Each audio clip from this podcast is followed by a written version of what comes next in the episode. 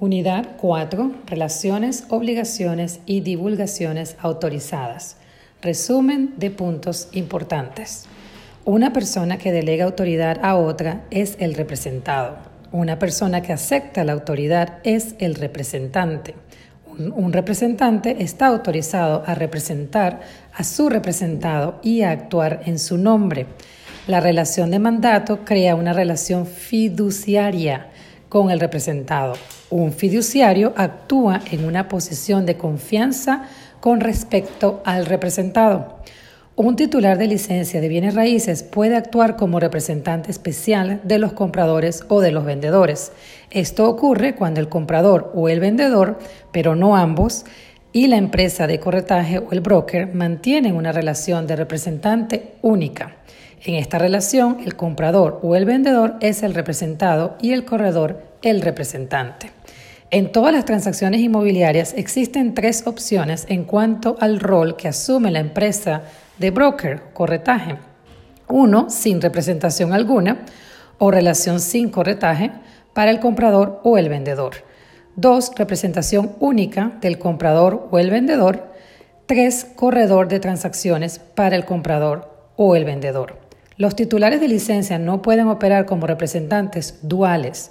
Un representante dual es un corredor que representa tanto el comprador como el vendedor con carácter fiduciario. Los derechos y las obligaciones en cada tipo de relación de corretaje se aplican de todas las transacciones de bienes raíces.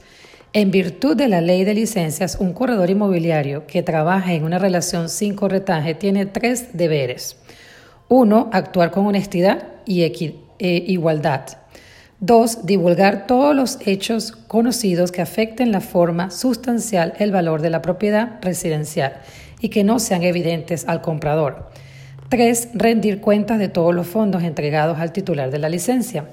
El capítulo 475 de los Estatus de la Florida establece que un corredor inmobiliario que trabaje como representante único tiene los mismos deberes de los que una relación sin corretaje más los primeros dos deberes adicionales requeridos en una relación de corredor de transacciones.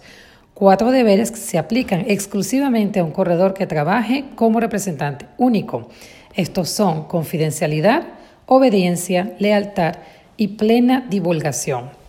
La ley de licencias establece que un corredor inmobiliario que trabaje como corredor de transacciones tiene los mismos deberes que un corredor en una relación sin corretaje, más cuatro deberes adicionales. 1. Utilizar su capacidad, cuidado y diligencia. 2. Presentar todas las ofertas y contraofertas. 3. Ejercer una confidencialidad limitada. Y 4. Desempeñar las funciones adicionales que acuerden las partes. En las transacciones de propiedades residenciales en las que exista una relación de representante único o una relación sin representación, se exige una divulgación escrita. La divulgación de mandato único debe realizarse antes de firmar un acuerdo de listado o acuerdo de representación, al momento de la firma o antes de mostrar la propiedad, lo que ocurra primero. La divulgación de la relación sin corretaje debe realizarse por escrito antes de mostrar el inmueble. La transacción de venta de propiedades residenciales se define como la venta de una propiedad residencial con mejoras de cuatro unidades como máximo. La venta de una propiedad residencial sin mejoras destina al uso de cuatro unidades máximo o la venta de una propiedad rural no más de 10 acres. En virtud de la ley de la Florida existe la presunción de que todos los titulares de la licencia operan como corredores de transacciones, salvo que se establezca otra relación de corretaje. Un corredor de transacciones ofrece representación limitada a un comprador, un vendedor o a ambos, pero no representa a ninguna de las partes con carácter fiduciario o como representante único.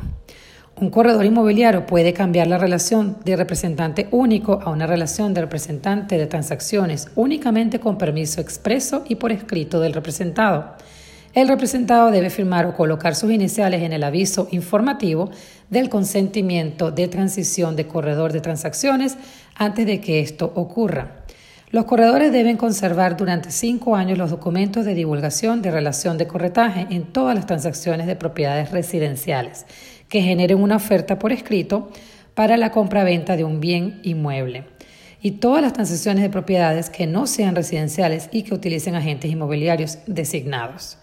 En una transacción de una propiedad no residencial y en la que el comprador y el vendedor posean activos por una cantidad mínima de un millón de dólares, el corredor, a solicitud del comprador y del vendedor, puede designar a dos agentes inmobiliarios para que actúen como agentes inmobiliarios designados.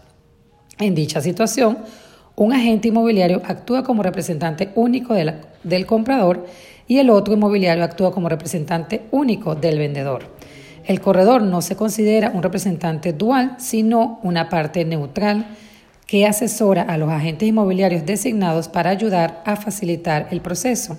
El comprador y el vendedor deben firmar la divulgación del agente inmobiliario designado, que enumere los deberes de un representante único y que establezca que el comprador y el vendedor tienen activos por un valor que supere la cantidad de un millón de dólares.